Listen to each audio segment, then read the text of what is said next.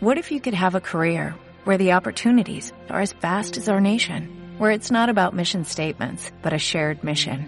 At U.S. Customs and Border Protection, we go beyond to protect more than borders, from ship to shore, air to ground, cities to local communities. CBP agents and officers are keeping people safe. Join U.S. Customs and Border Protection and go beyond for something far greater than yourself. Learn more at cbp.gov/careers. Voz Animal, un acercamiento a la actualidad de los derechos de los animales en Unirradio Jaén.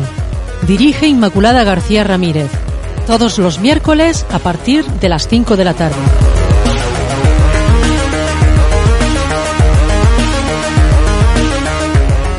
Hola, muy buenas tardes. Son las 5 de hoy miércoles y desde Voz Animal en Unirradio Jaén os saludamos. Pablo López García, buenas tardes. Buenas tardes. Y un saludo de Inmaculada García Ramírez. Como siempre, os damos la bienvenida a nuestro programa, muy cerquita ya de la Navidad, ya se va notando el ambiente, ya huele a Navidad. Sí, bien. y, y bien, hay que celebrarla mm, bien. Ya sabemos mm, que los animales deben ser los protagonistas de la Navidad, pero luego sin abatonarlos, claro. Efectivamente. Eso hay que tenerlo muy en cuenta. Eh, os recuerdo, antes de comenzar, que mm, bueno, podéis sintonizarnos en Unir Radio Jaén. Celebramos 10 años de Unir Radio Jaén en el 103.9 de la FM y, Voz Animal de 5 a 6 de la tarde. Aquí estamos y, podéis escribirnos también a, a nuestro correo electrónico unirradio.ujaen.es. Ahí estamos para atender vuestras consultas siempre que, sigamos en este plan de grabar los programas, de no estar en directo, pues no queda más remedio. No se puede llamar por teléfono. Tenéis el correo electrónico. Y bueno, ya sin más damos paso a nuestra primera sección. Derechos de los animales.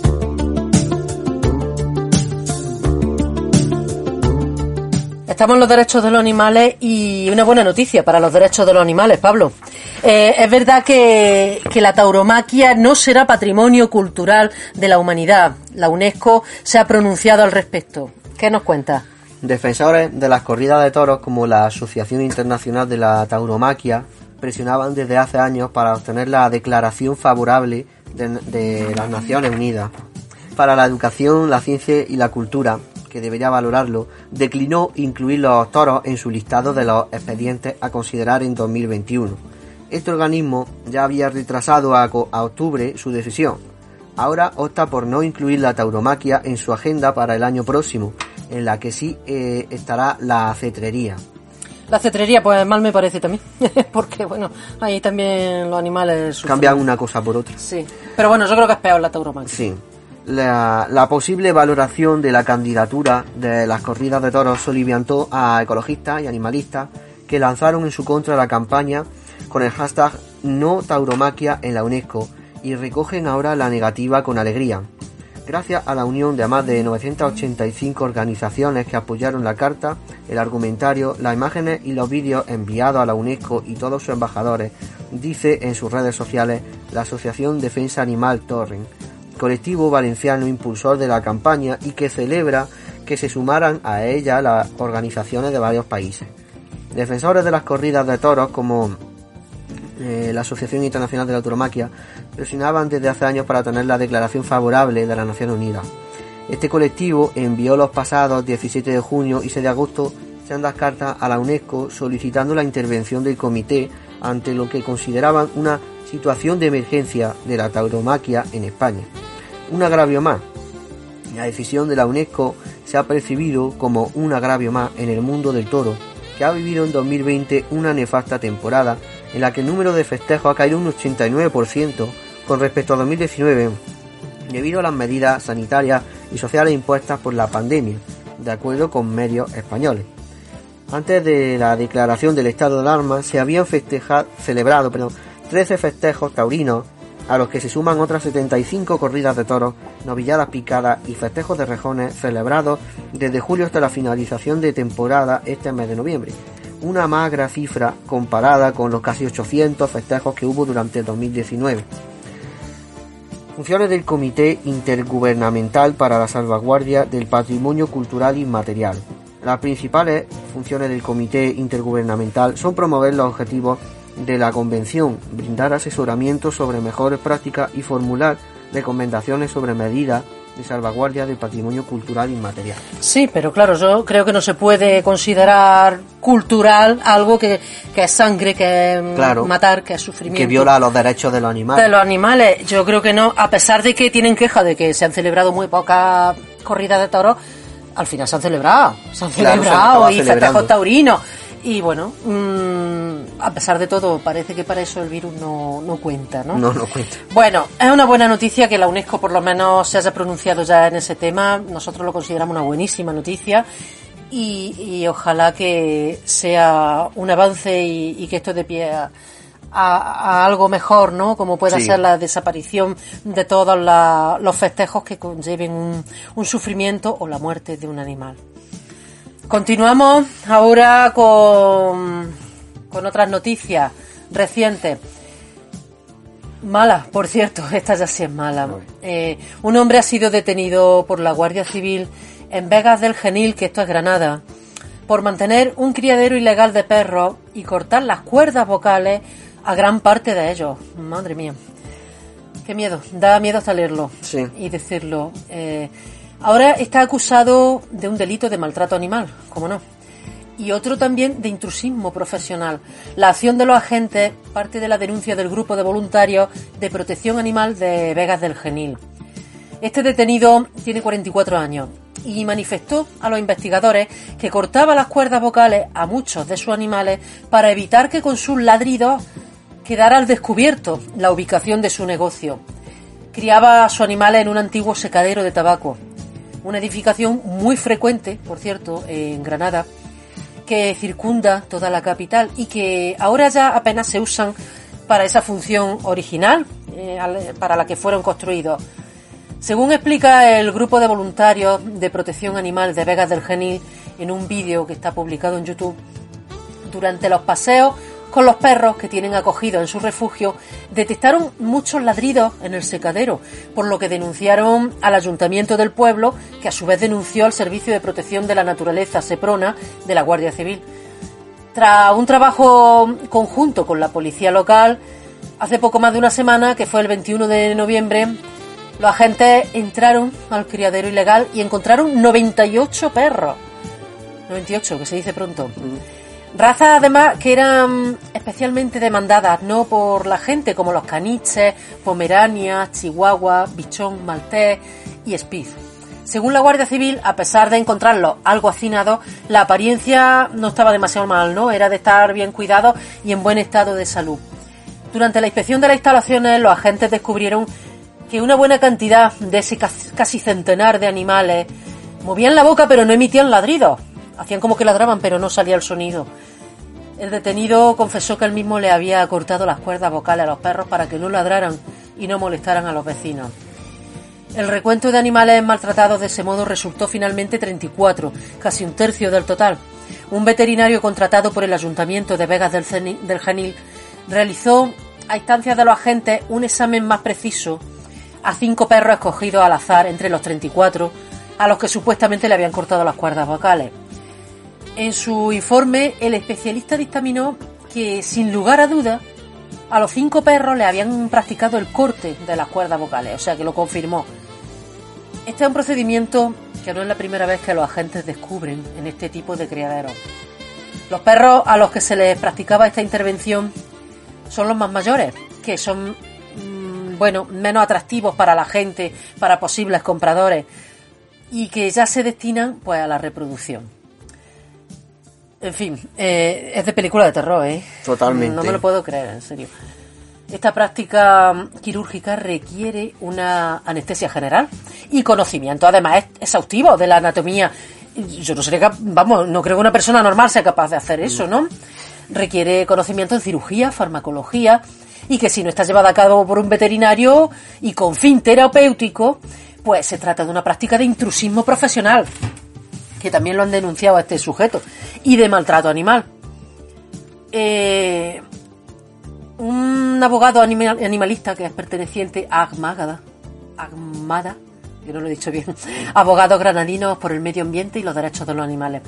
Ha asistido al Ayuntamiento de Vega del Genil en este caso y, quedaron impactados porque entraron en el antiguo secadero y al ver tantos animales que movían la boca y no ladraban, dice, pensó que habría unos 15 o 20 animales mm, por el ruido, pero resulta que había casi un centenar.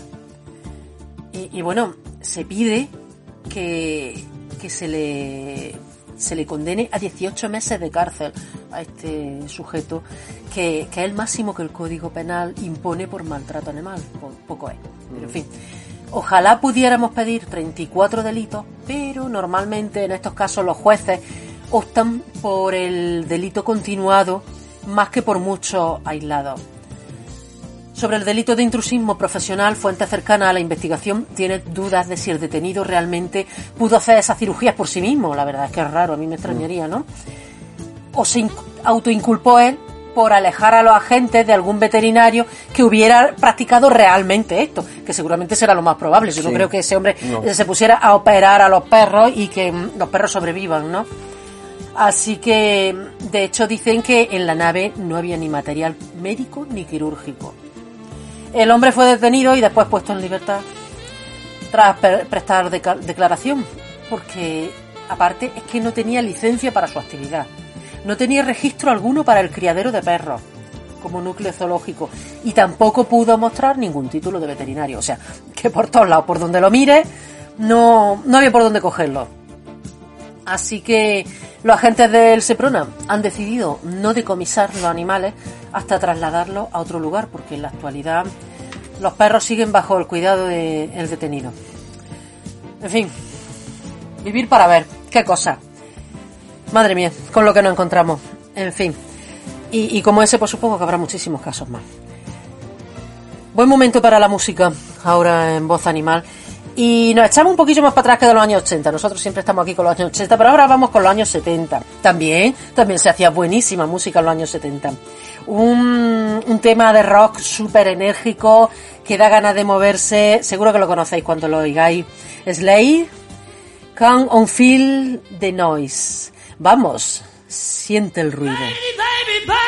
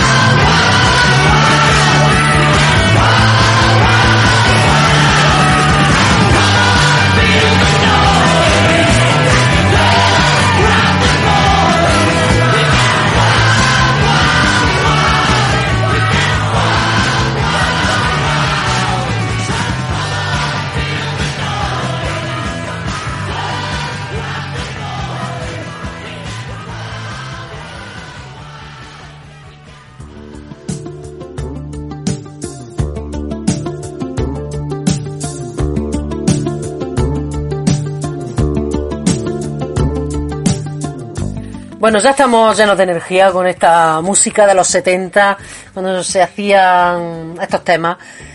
Qué pena, ya no se hace nada Ya parecido. no, bueno, no. eh, ¿qué le vamos a hacer? Seguiremos recordando. Eh, continuamos ahora con el- los derechos de los animales y la ley de protección animal aquí en España. Parece ser que se sigue trabajando sobre ella, ¿no, Pablo? Sí, el gobierno presentará esta semana el borrador de, de anteproyecto de ley de protección animal impulsado por la vicepresiden- vice- vicepresidencia de Derechos Sociales y Agenda 2030, en el cual se incluye la exigencia de un DNI para mascotas, tal y como adelanta el confidencial. El objetivo de la implementación de este documento es tener localizado y trazado al animal y fomentar la protección de los animales, así como el poder tener siempre a mano el historial clínico de vacunas, enfermedades y el resto, y datos básicos de la mascota como, como medida para garantizar su bienestar y además controlar posibles focos de infección o plagas. De aprobarse esta ley, el DNI animal será electrónico y obligatorio para todas las mascotas, además del microchip. Pero eso está muy bien, ¿eh? Porque, bueno, que tengan un su DNI, que gracioso, lo he visto yo gracioso, sí. en internet, las las supuestas fotos, sí, ¿no? sí, yo también lo he visto. Y, y está genial, sí, sí, me parece estupendo. Está bien. Además incluirá también un código QR a través del cual se podrá acceder a la información. Sí. Eh, Por otra parte, Como la será- tarjeta de la seguridad social también. Sí, es lo mismo, es lo mismo. Sí. Por otra parte, será obligatorio que todos los animales cuenten con un seguro de responsabilidad civil y se deberá facilitar una muestra de ADN para su registro. Esta medida se utiliza en ciertos municipios para sancionar a los dueños que no recogen las heces de sus canes.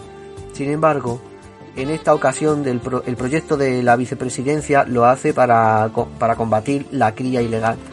Igualmente, este anteproyecto, según asegura el confidencial, impone un registro de criadores que tendrán que cumplir determinados requisitos, como no criar a un perro con una consanguinidad superior al 35%. De igual manera, se trabajará en un registro de criadores y de personas y entidades de protección que acogen animales. Finalmente, el anteproyecto incluye una exigencia de sacrificio cero que impide quitar la vida a mascotas sin enfermedades y una reglamentación de los espectáculos con animales.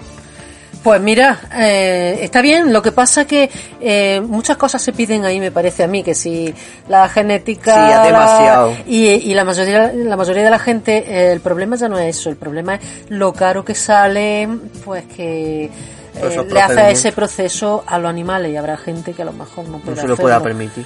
Pero sí, sí, en el momento que sea obligatorio, pues hay que hacerlo. Y ya está. Sí, eh, bueno, eh, algo bueno y positivo, ¿no? Que cada animal tenga su, su carnet de identidad.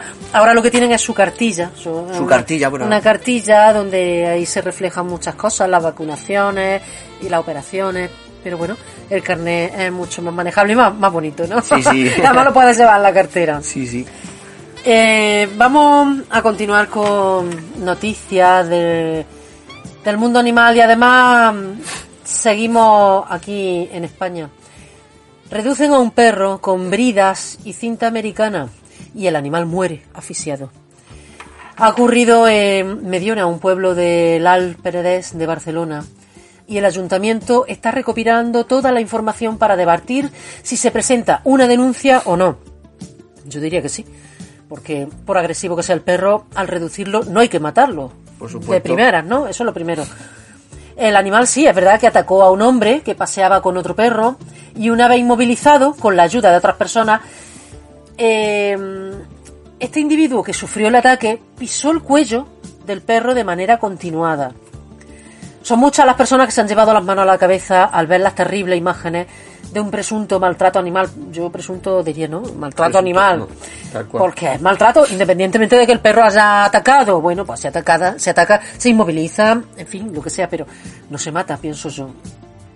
Fue, esto fue eh, el sábado, el sábado pasado, pero pasado de hace dos semanas, porque este programa se emite una semana después. En- fue al mediodía. Y el vídeo es de extrema dureza y circula por las redes sociales. Podéis verlo. La verdad, yo es que me faltan fuerzas y ánimos para ver Sí. estos vídeos, ¿no? La verdad es que se puede ver el perro reducido con brida y cinta americana y como una persona le pisa el cuello a pesar de que el animal ya está inmovilizado. El perro finalmente murió, asfixiado. El ayuntamiento de Mediona está recabando la información de todo lo acontecido para debatir a posteriori si presenta o no esa eh, la denuncia de maltrato animal. Según la versión con la que cuenta el consistorio, en base a varios testimonios que presenciaron la escena, el perro saltó la valla de la casa donde se encontraba al ver al otro perro que paseaba con el humano por esta urbanización. El animal es un cruce de raza peligrosa, todavía por determinar, y le atacó. Y, bueno, eh, el hombre que era un policía local de Capellanes, en ese momento no estaba de servicio. Empezó a gritar para pedir ayuda a los vecinos y finalmente con ayuda de otras personas pudieron reducir al animal con el uso de las bridas y la cinta americana. De acuerdo, pero se preguntan muchas personas, cuando ya lo tiene inmovilizado, ¿por qué le pone el pie en el cuello estrangulándolo? No, no eso ya es, es ganas de matarlo, eso es ya alevosía, ¿no? Sí, sí, sí, sí. Esto es lo que no se entiende. ¿Por qué una vez inmovilizado el perro, este policía mm, le pisa el cuello? Pues bueno, mm, sí, es lícito que hiciera lo necesario para parar el, ataque. Por supuesto, ahí no hay discusión ninguna. Pero matarlo cuando ya está inmovilizado, bueno. Eso ya Ahí está, ahí están debatiendo y y los agentes mismos le dijeron para qué lo va a matar, pero no hicieron nada para detenerlo. Lo también. Sí, sí, bueno, ahí por uno y por otro la casa sin barrer, como suele pasar. En fin, vamos con otro tema musical. Esta vez sí es de los 80, seguro que lo vais a conocer. Daryl Hall y John White. ¿No, Pablo? Eh, todavía mi pronunciación de inglés va mejorando, va mejorando. ¿eh? Estoy aprendiendo muchísimo. Pero la famosa canción de un tema del 1982, Devoradora de hombres.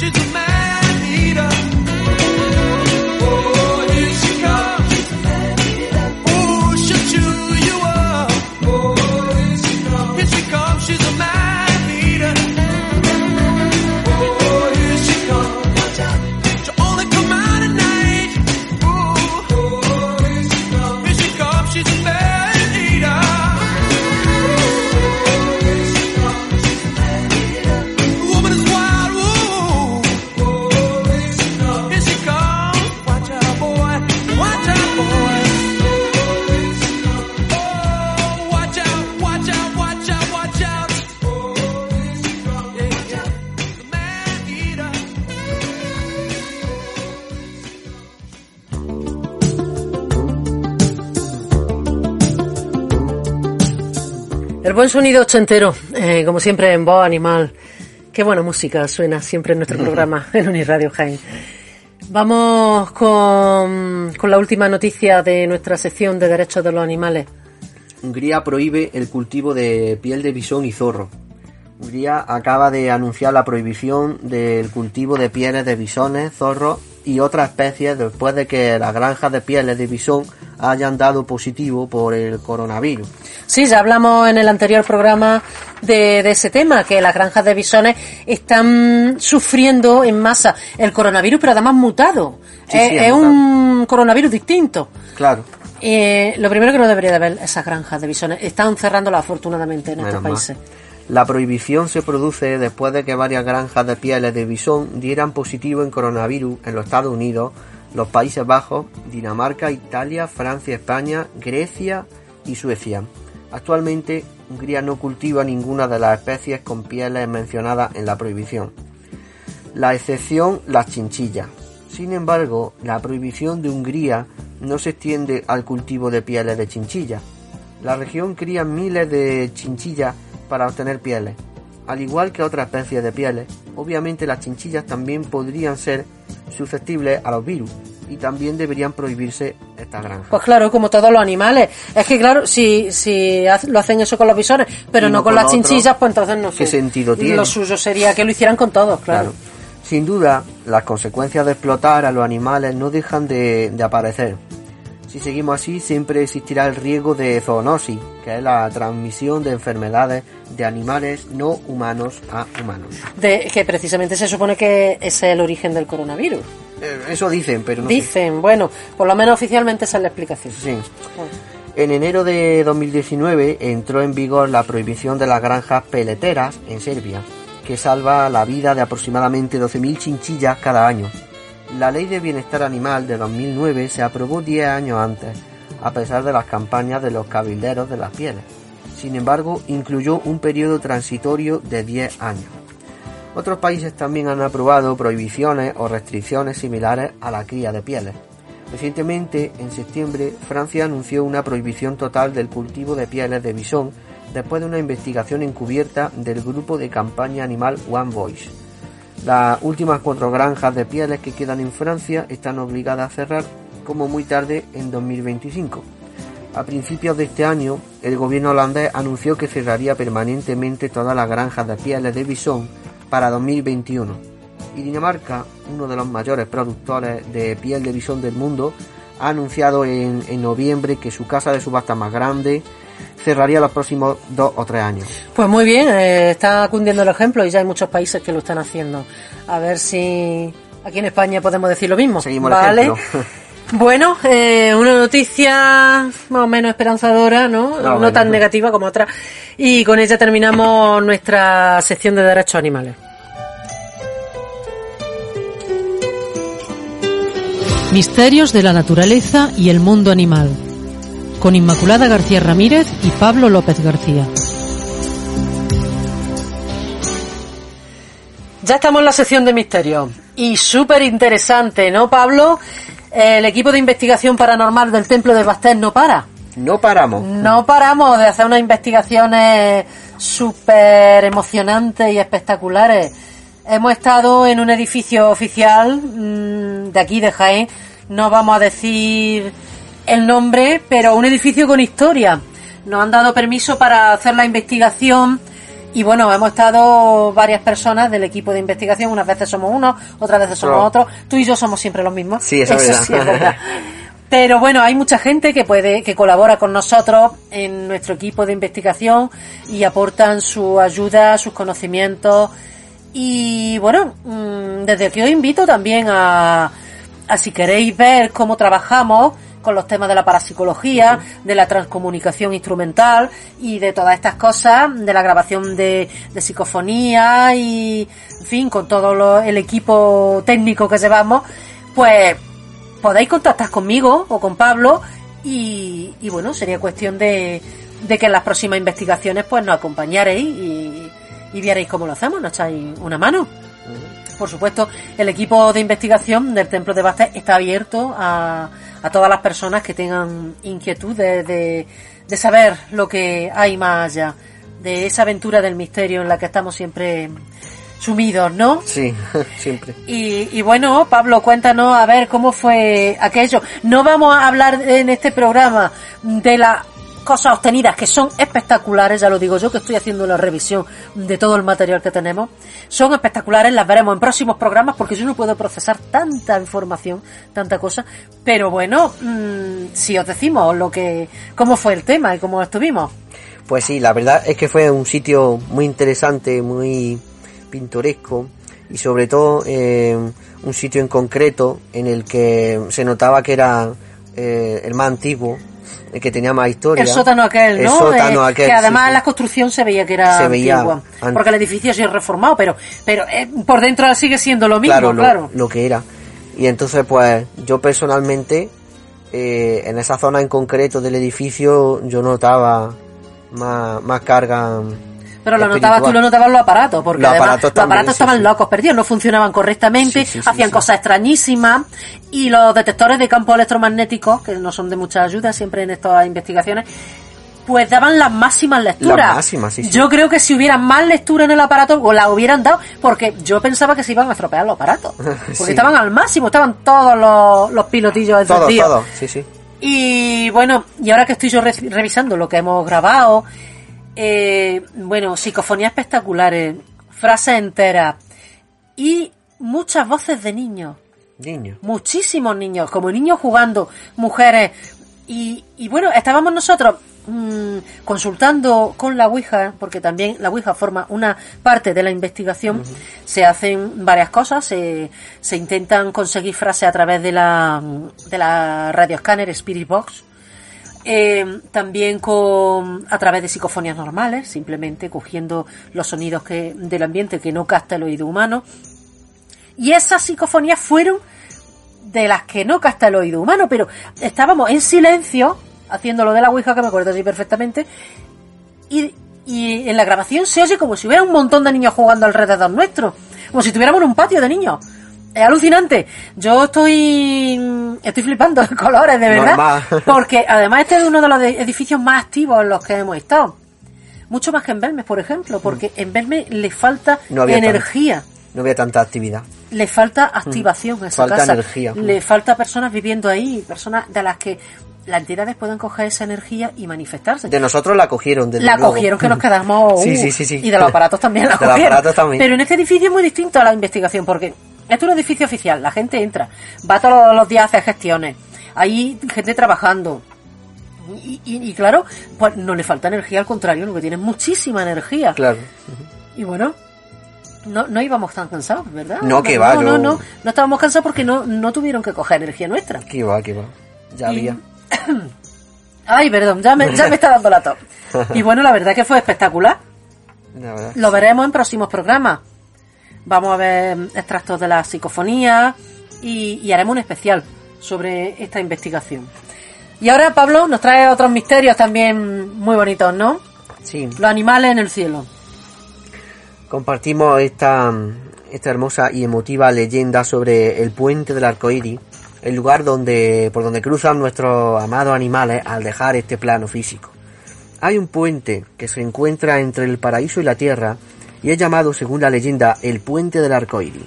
Cuando un animal que ha sido especialmente amado por alguien aquí en la tierra fallece, entonces se retira de este espacio físico a través del llamado El puente del arco iris. puente del arcoíris. Que eso Ay. es cuando mueren nuestros animales. Esperemos que nosotros también crucemos ese puente y estén ellos allí esperándonos. Ay, sí, estoy seguro de que sí. Allí hay valles y colinas para todos nuestros amigos especiales, para que ellos puedan correr y jugar juntos. Hay mucha comida, agua y sol, y nuestros amigos se encuentran cómodos y al abrigo. Todos los animales que han estado enfermos o que eran ancianos recuperan su salud y vigor. Aquellos que fueron heridos o mutilados recuperan lo perdido y son fuertes nuevamente, tal como lo recordamos en nuestros sueños de días y tiempos pasados. Los animales están felices y contentos, excepto por una pequeña cosa. Cada uno de ellos extraña a alguien muy especial, a alguien a quien tuvo que dejar atrás. Su humano. Efectivamente, su los que los queremos. sí. Allí todos corren y juegan juntos, pero llega un día en que uno de ellos se detiene de repente y mira a la lejanía. Sus brillantes ojos se ponen atentos, su impaciente cuerpo se estremece y vibra. De repente se aleja corriendo del grupo, volando sobre la verde hierba, moviendo sus patas cada vez más y más rápido. Tú has sido avistado, y cuando tú y tu amigo especial finalmente se encuentran, los dos se abrazan en un maravilloso reencuentro, para nunca separarse de nuevo. Una lluvia de besos cae sobre tu rostro. Tus manos acarician nuevamente la cabeza amada y puedes mirar nuevamente a los confiados ojos de tu mascota, tanto tiempo apartada de tu vida, pero nunca ausente de tu corazón. Qué bonito. La verdad es que sí, yo espero que sea así. Y si de verdad el cielo y el paraíso tiene que ser así. Sí, tiene que Porque ser así. si no, algo le faltaría. ¿no? Algo le faltaría, sí. Eh, es muy bonito y, y yo de verdad que pido a la fuerza creadora siempre que, que me lleve donde me lleve estén los animales. Sí. Sin animales no sería el cielo. Bueno, vamos ahora a otro tema de misterio y un relato que vamos a contar hoy también eh, de parte de, de este gran escritor jiennense que está colaborando con nosotros en el programa, don Manuel López López, y sus relatos maravillosos y, y muy emocionantes, ¿no? Este también es un poquito misterioso. Mm, Vamos, vamos con este relato de don Manuel. Se llama Camino del Infierno. No. Da un poco de miedo el título, El ¿no? Pero bueno, vamos a ver. Eh, la mayoría de los días iba por las tardes un par de horas a la biblioteca para estudiar con tranquilidad. Esta estaba un poco retirada y tenía que coger un autobús que me dejaba casi en la puerta. Viajar en aquel medio me gustaba bastante, ya que me permitía estudiar a las personas que viajaban conmigo. Eran gente de diferentes países y razas, hablando entre ellos en su idioma o dialecto, mientras otros intentaban hablar el español y algunos ya lo hacían con gracia y soltura. La biblioteca del barrio no es muy grande, pero las estanterías que tiene están repletas de desiguales libros y de distintos escritores. No sé por qué, pero siempre me sentaba en el mismo sitio. Creo que era por el ventanal que tenía enfrente, por donde entraba la luz del día. A mi derecha había una estantería con bastantes ejemplares, disparejos y de diversos colores, la mayoría antiquísimos y sobados por el uso de que de ellos se hacía a diario. Desde donde yo estaba sentada podía leer los títulos de algunos de ellos. Por cierto, raro era el día que no leía aquellos títulos, sin llegar a saber por qué lo hacía, probablemente por simple curiosidad. Esto que voy a contar ocurrió hace un par de días. Como siempre me senté en el mismo sitio de costumbre y lo primero que hice fue echar un vistazo a la estantería y al momento me di cuenta de que algo cambió. Mis ojos se posaron sobre un grueso libro, completamente nuevo, con el lomo negro, donde tenía escrito con grandes letras rojas Camino del infierno. Aquel título me llamó poderosamente la atención, tanto que no conseguía centrarme en los deberes que me habían impuesto para ese día. Estaba algo cansada, ya que la noche anterior me fui a la cama bastante tarde, porque al otro día tenía un examen algo más fuerte y quise aprovechar la noche. Como ya he dicho anteriormente, aquel título me tenía obsesionada. No me era posible centrarme en el tema que había llegado aquel día. Tanto fue así que me levanté y con manos temblorosas cogí el libro entre ellas y mi sorpresa fue grande al notar que estaba más caliente de lo normal. Y más cuando vi la portada, que representaba la figura de un demonio saliendo de una hoguera de roja y parpadeantes llamas, sosteniendo en su mano derecha un tridente semejante al del dios griego Poseidón. La lectura me pareció fascinante y no tardé mucho en engancharme entrando de lleno en el tema. No sé el tiempo que estuve leyendo porque me entró un letargo en el que me quedé completa- completamente dormida. Entonces fue cuando empezó para mí un verdadero calvario. Estaba de pie ante un círculo muy grande que giraba en redondo como las agujas de un reloj y una voz me animaba a que pasara a través de aquel círculo y así lo hice.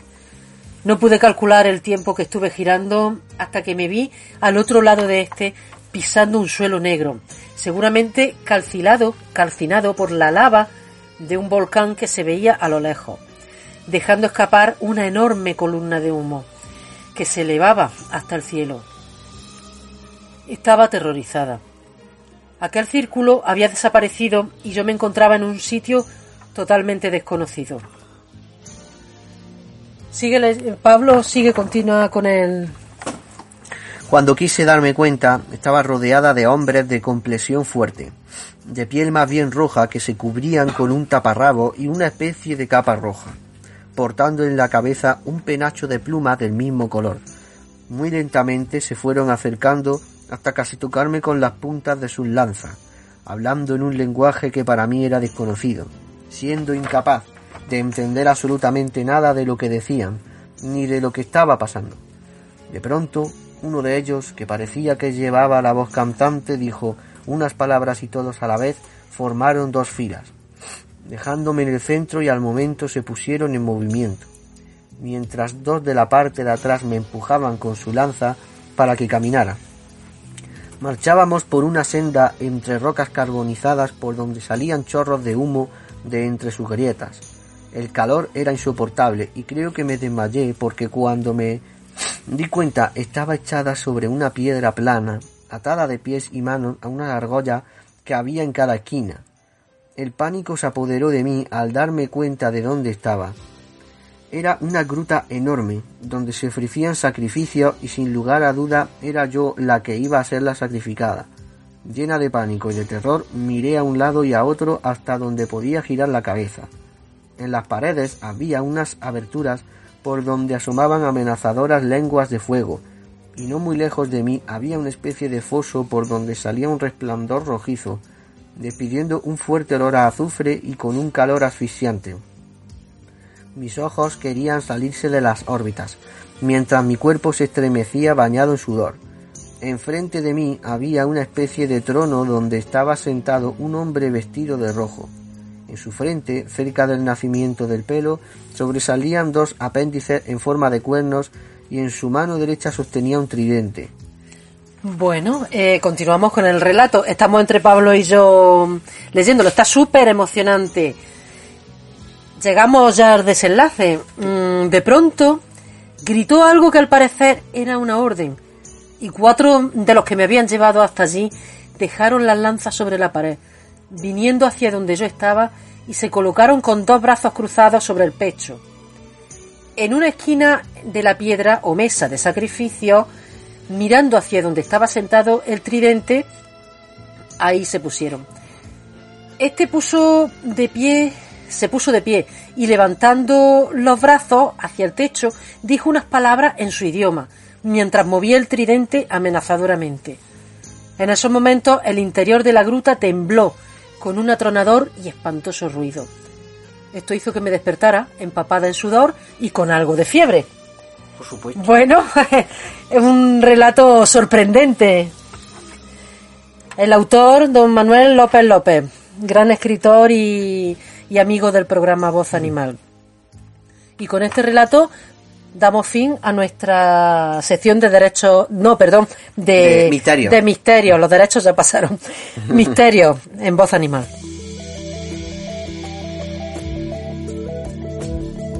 Veganismo, un estilo de vida.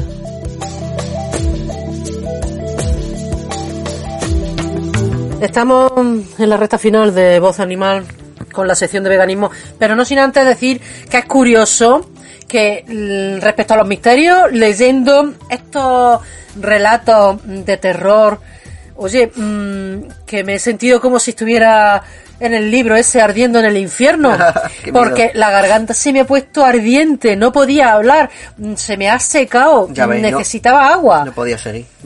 Esto lo podemos considerar fenómeno paranormal, ¿no? Hemos conectado con otra realidad a través de, estos relatos. Porque la otra vez que leí el otro relato también, el de la Ouija, ¿recuerda?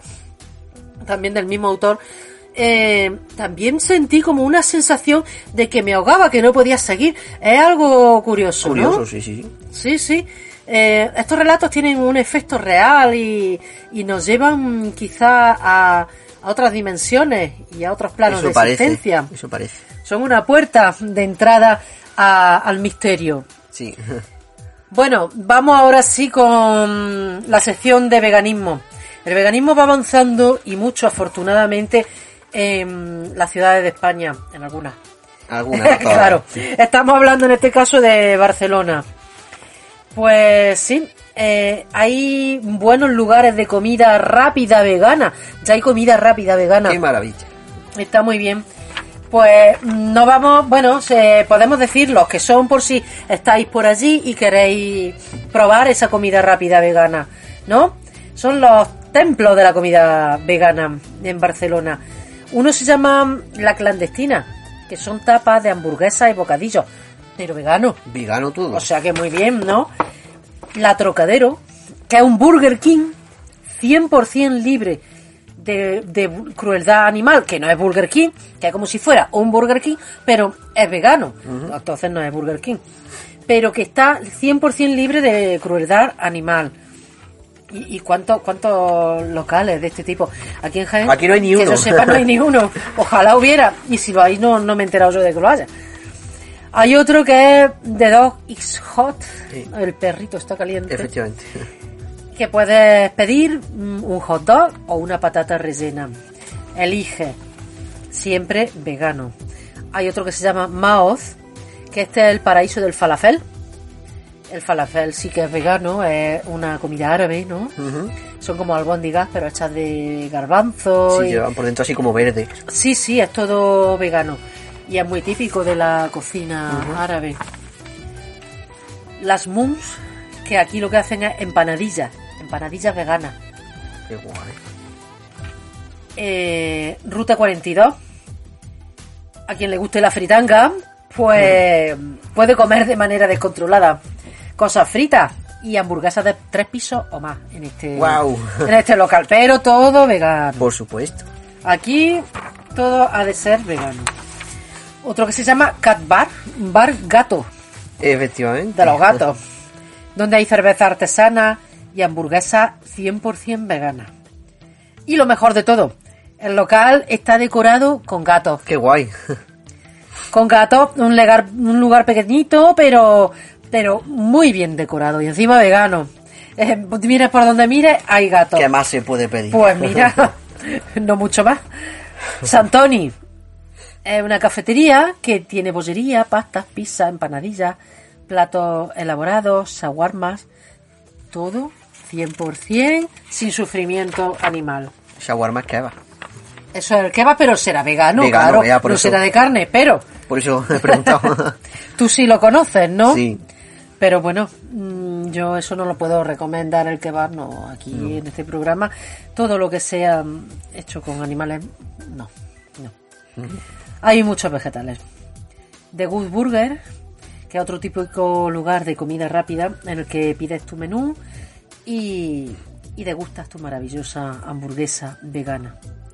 O sea que muchos, muchos locales, muchísimos, que por suerte van, van proliferando por todos lados. A ver si por aquí, A ver si aquí llegan llegara alguno. y, y bueno, continuamos con cosas que no son comida, pero que bueno, son un estilo de vida también, que ahora nos contarás tú, Pablo, que el veganismo no es solo No comer. solo de comida, claro. Eh, hablamos de las construcciones, las azoteas verdes. Azoteas verdes que tienen además unos beneficios para el consumo de energía. Se ven las fotos preciosas, todo lleno de árboles. Los edificios están como en medio de una selva, ¿no? Es verdad, qué Y bonito. todo lleno de árboles. En las ciudades de todo el mundo, las azoteas pueden cambiar la forma de, de conservar la energía. Eh, estos infrautilizados espacios podrían reducir el consumo de energía y también proporcionar un hogar a la vida silvestre, a todo tipo de animales. Todo lo que se necesita es un simple jardín en la azotea. Que bueno, eso se podría hacer, ¿no? Creando espacios verdes y podemos hacer nuestras ciudades mucho más sostenibles en beneficio de todos. ¿Qué son los jardines azoteas? Pues en estos pisos gigantes de hormigón que tenemos en todas las ciudades se ignora mm, la vegetación. Y, y bueno, con esto lo que podríamos hacer es reducir, o sea, el suelo, el suelo disponible eh, se, se utiliza para plantar desde huertos, para abastecerte tú mismo de, de verdura o bien árboles para que sea un pulmón que respire en la ciudad. Los tejados verdes ayudan a combatir esta crisis urbana que tenemos en todas las ciudades y, y bueno, una forma fácil y rentable de reducir el consumo de energía de un edificio. Los tipos de zonas verdes que hay en los tejados, bueno, hay varias clases. Uno es el tejado verde intensivo, por ejemplo. Este sistema utiliza una gruesa capa de suelo, a menudo de varios centímetros, que se extiende a lo largo del techo plano. Y a veces un lecho de jardín elevado se puede cultivar una gama más diversa de plantas, que pueden ser hortalizas, como ya hemos comentado antes, y, otro tipo de vegetales. La calidad de este suelo nutritivo que se usa permite que florezcan plantas y árboles muy grandes con este tipo de, tejado. Luego, este es el intensivo, luego está el extensivo, que, que usa una carga más ligera en comparación con el anterior. Una fina capa de suelo se extiende a lo largo del tejado y está poblada pues de suculentas, de gramíneas. Estas plantas de bajo mantenimiento crecen rápidamente, absorben el calor y, y bueno, eh, necesitan un suelo de pocos centímetros de espesor. Como resultado, estos mini jardines son muy adecuados para una variedad de diferentes azoteas. Estos tejados son estéticamente impresionantes, muy bonitos además, y cubren el hormigón tan feo, ¿no? Con diseños vegetales únicos. Las plantas resistentes a la sequía pueden sobre, sobrevivir en estos climas, sobre todo que tenemos por aquí, que no llueve nada y eso. Pues sería el ideal, este tipo de, de tejado verde sería ideal para aquí, para la zona de Jaén y de Andalucía. ¿Cómo conservan estos jardines la, la energía? Pues la conservan porque lo que hacen es que emplean uno de los mejores aislantes, el suelo y la vegetación, y, y, se conserva el calor o el frío en los edificios.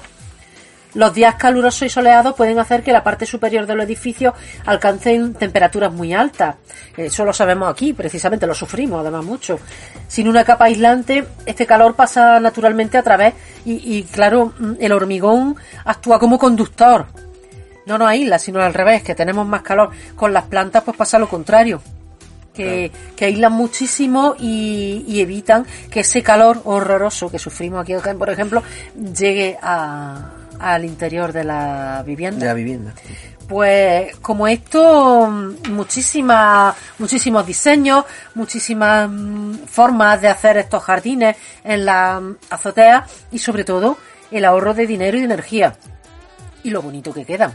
Que tienen muchísimos beneficios porque reducen la emisión, las emisiones de CO2, proporcionan hábitats para los animales, para la vida silvestre, permite una mejor gestión de las aguas pluviales, produce alimentos, porque puedes tener tu propio huerto de, de verduras, y mejora nuestro estado de ánimo, porque siempre lo, las cosas verdes traen muy buenas, sí, buenas vibras. Buenas vibraciones. Así que es algo bueno, se debería de, de intentar hacer. Sí. Para terminar, ¿qué nos cuentas, Pablo, sobre, sobre el veganismo en general? Pues el veganismo en sí, como concepto, no es solo un tema de alimentación.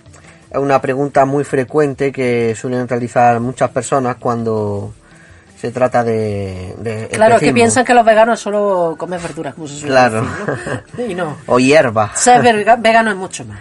Es una actitud de respeto hacia todas las personas en el día a día, pero la mayoría de dudas se eh, se, se, conocen con el mito de la alimentación sin ingredientes de origen animal, que dicen que es pobre y sin sorga. Sí, que tiene alguna carencia, ¿no? Como suele pensar, ¿no? Sí, Hombre, sí. si se hace una dieta desequilibrada, de eh, vegana o no vegana, da igual, si es desequilibrada, lógicamente claro. va a tener carencia, va a tener problemas de salud, pero la dieta, sea del origen que sea, hay que equilibrarla. Efectivamente. Y, y tener todo tipo de nutrientes para que no nos falte nada en nuestro cuerpo. Claro, es lógico. Así que esas dudas sobre el veganismo que siempre surgen. Y con esto llegamos al final de nuestro programa de hoy. Os damos las gracias por estar con nosotros y, y, bueno, un saludo y un abrazo muy fuerte, tanto de Pablo, muchas gracias por tu colaboración, y como mía. Os emplazo al próximo programa, de Voz Animal, que yo creo que ya es el último de la temporada antes del parón de la Navidad. Sí. Seguimos en contacto. Ya sabéis, para cualquier consulta, cualquier pregunta, poneros en contacto con Pablo, conmigo y, y hablamos. Adiós, un abrazo.